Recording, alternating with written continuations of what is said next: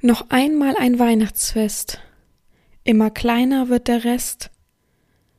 Aber nehm ich so die Summe, alles gerade, alles krumme, alles Falsche, alles Rechte, alles Gute, alles Schlechte, rechnet sich aus all dem Braus doch ein richtig Leben raus.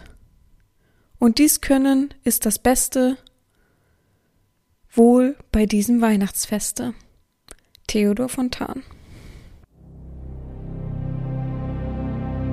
Herzlich willkommen beim BDSM-Podcast von Herren Sabina. Hier bist du genau richtig.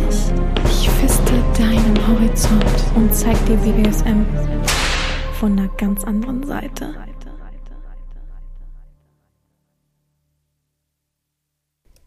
Herzlich willkommen zum BDSM-Podcast von Herren Sabina, Schrägstrich macht fertig, Schrägstrich Erzieherin. Der letzte Advent ist angebrochen.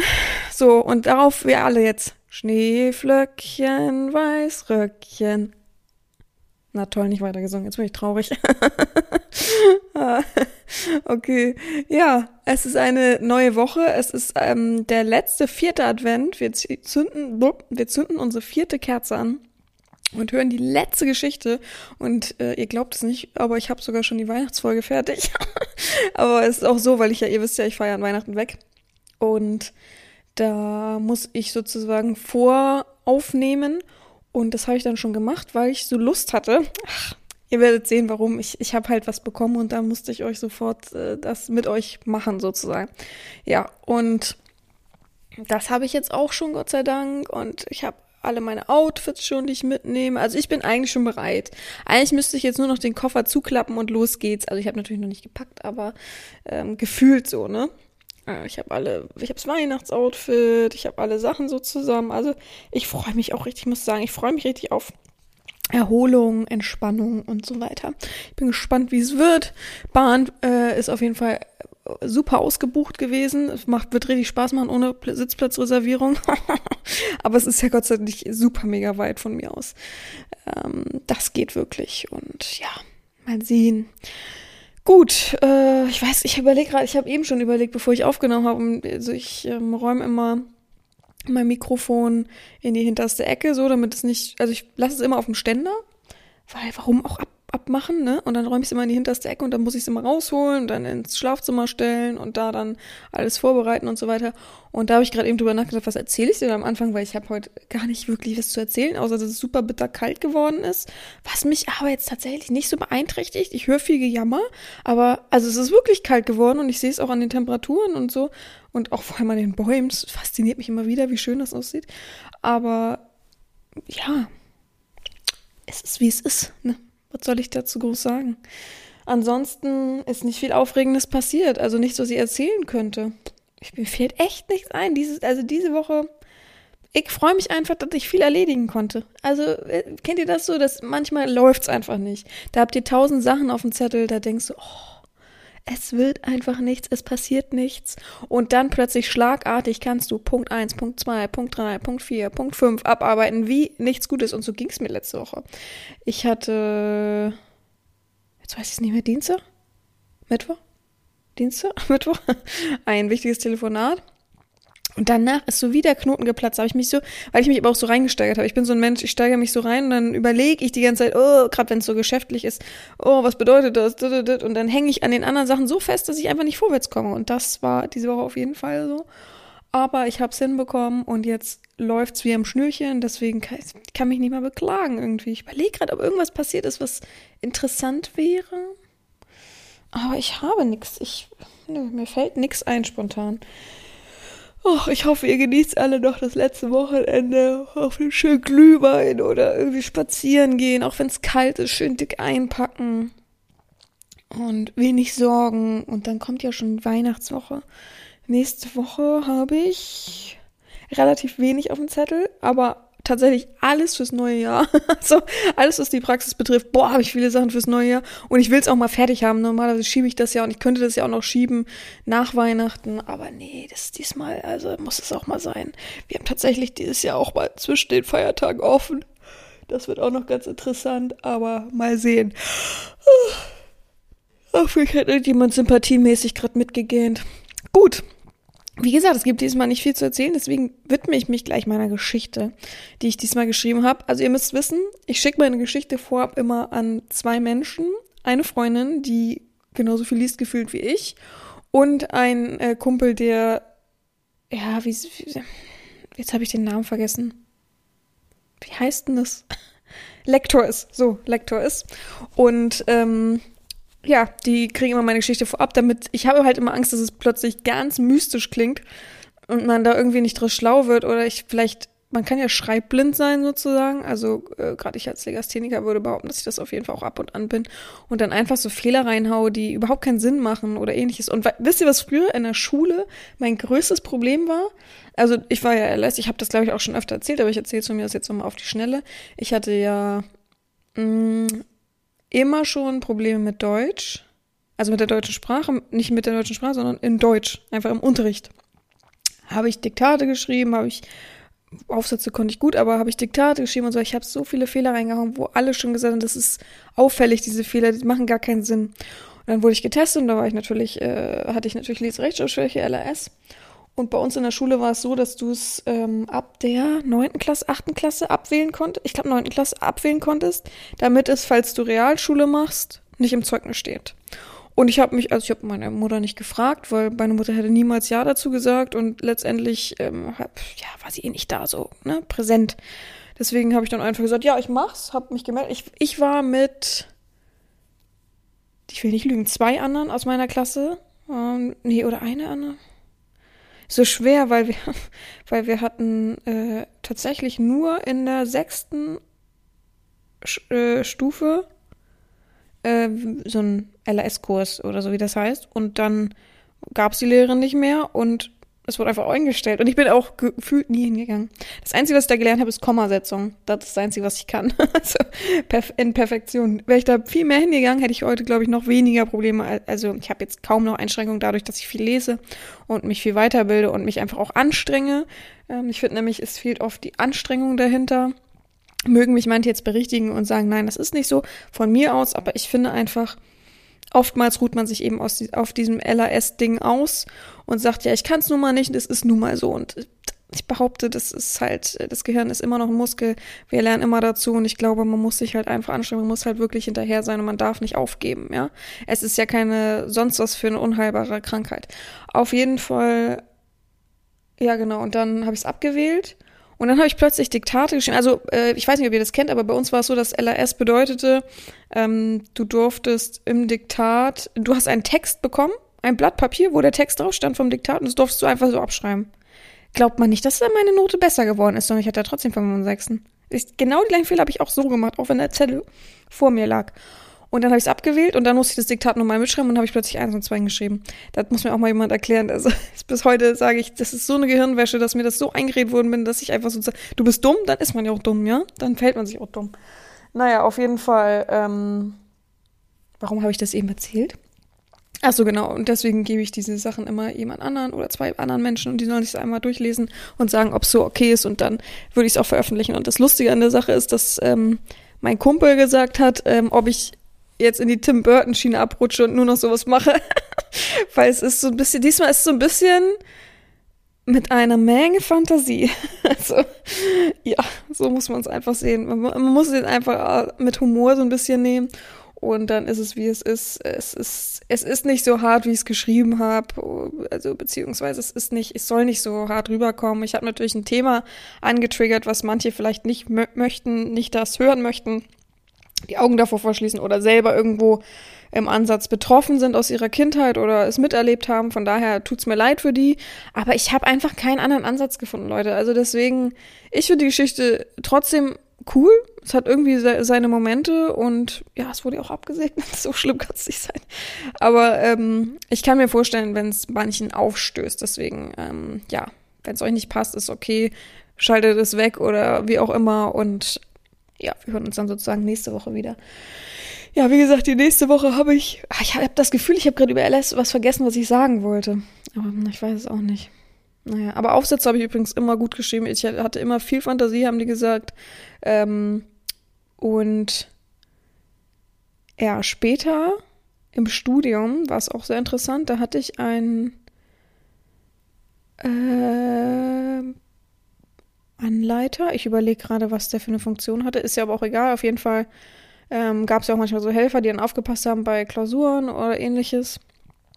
Und ähm, da hat einer mal, mir mal, also den habe ich abgegeben, wollte gehen und er meinte, nee, komm mal kurz zurück, ich will mal kurz leise was sagen, sowieso in die Ecke gegangen, damit keiner es hört. Und er meinte, ich habe immer das Gefühl, wenn du schreibst, sind dein, ist dein Kopf schon drei Nummern weiter, als was du geschrieben hast, was du gerade schreibst. Deswegen die Fehler. Ich glaube nicht, dass du irgendwo groß eingeschränkt bist, etwas nicht schreiben zu können, sondern dass du da so, so viel zu viel hast im Kopf sozusagen, dass du dich da so schlecht sortieren kannst. Und ich glaube, es war auch so. Also früher, boah, wenn ich gelernt habe, Sachen, also ich bin übrigens ein großer Verfechter und ein Fan von äh, Karteikarten.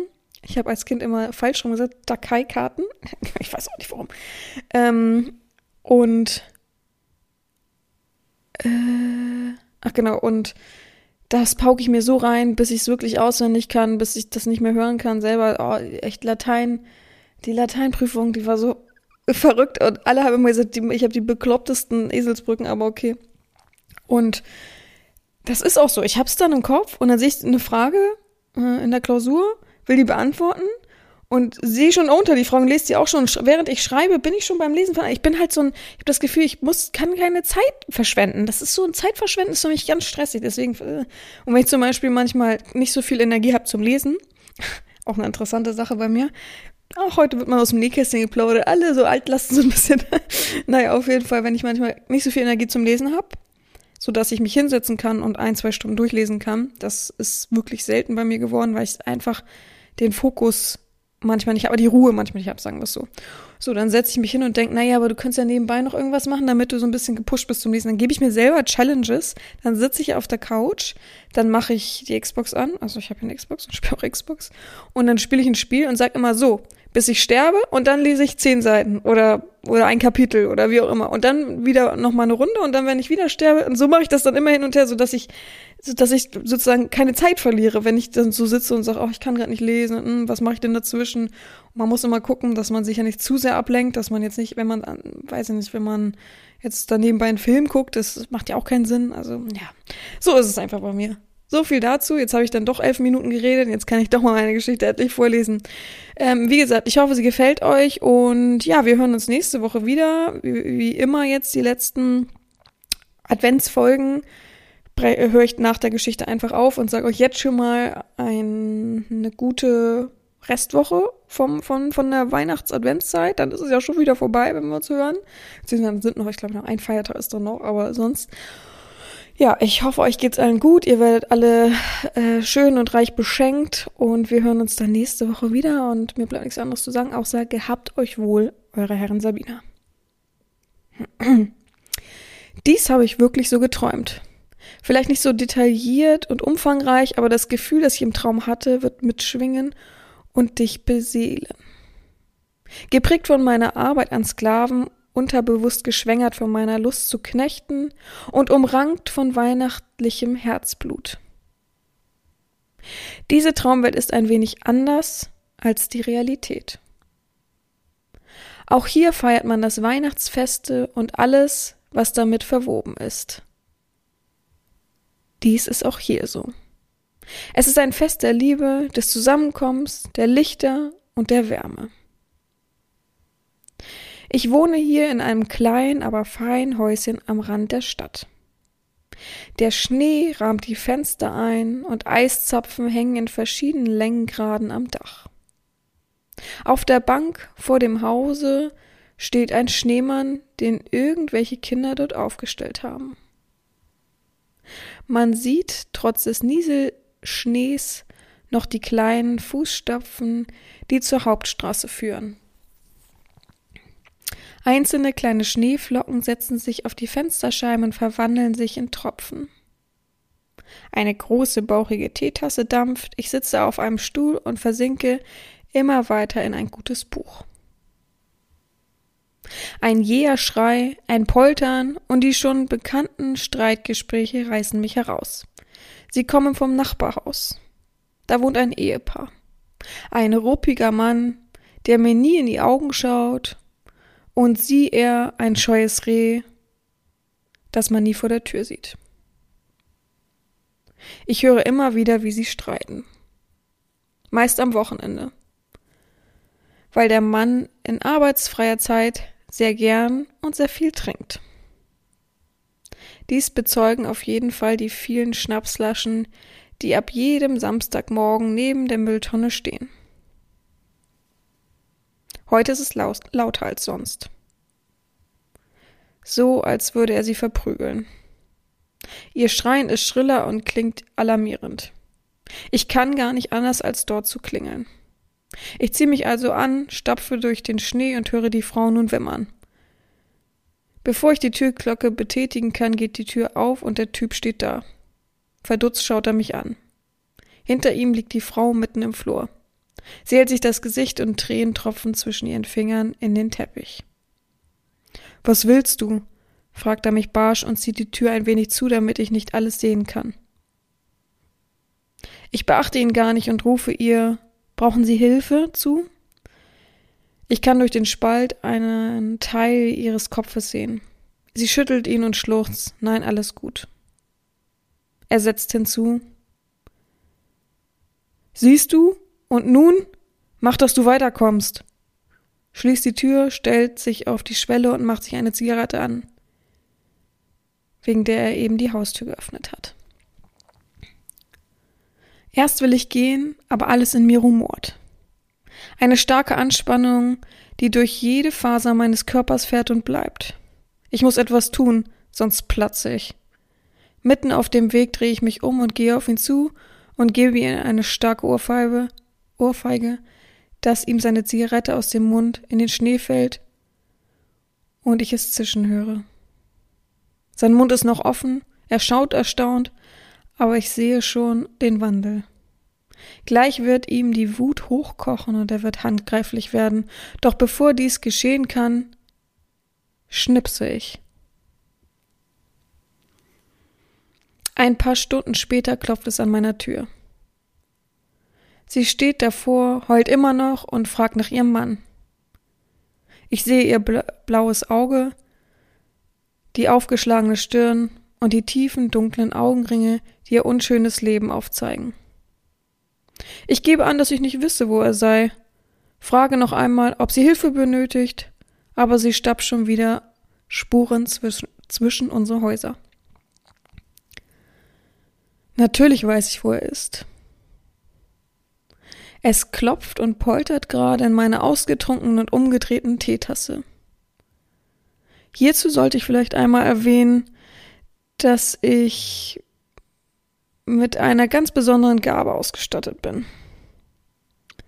Von dieser weiß natürlich im Umkreis keiner. Diese Macht geht schon immer durch unsere Familie. Woher sie kommt, keine Ahnung. Wieso unsere Familie, kein blassen Schimmer. Aber sie ist eben da.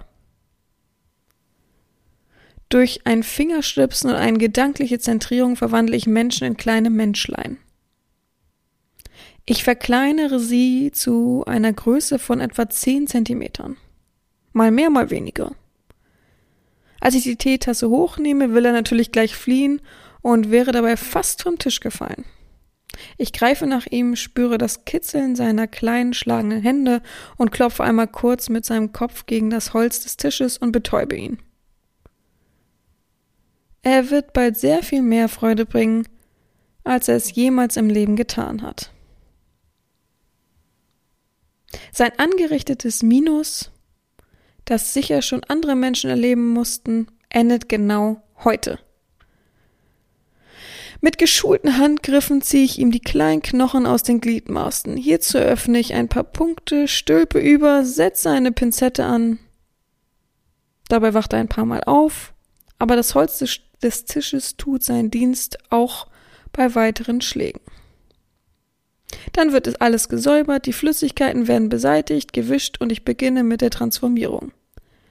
Ein paar Drähte dahin, wo die Knochen waren, schön verbinden und dann das alles zusammennähen.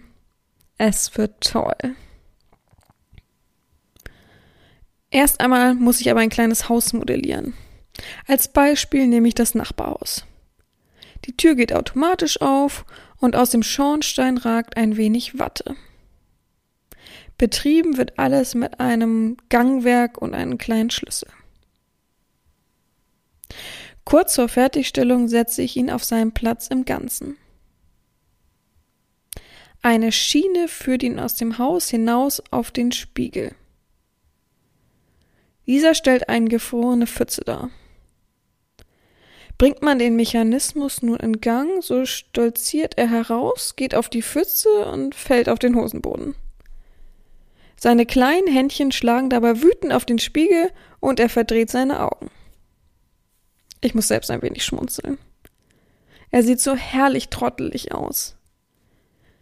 Mit ein paar Pinselstrichen bekommt er noch eine rote Nase und schon ist der dumme August fertig.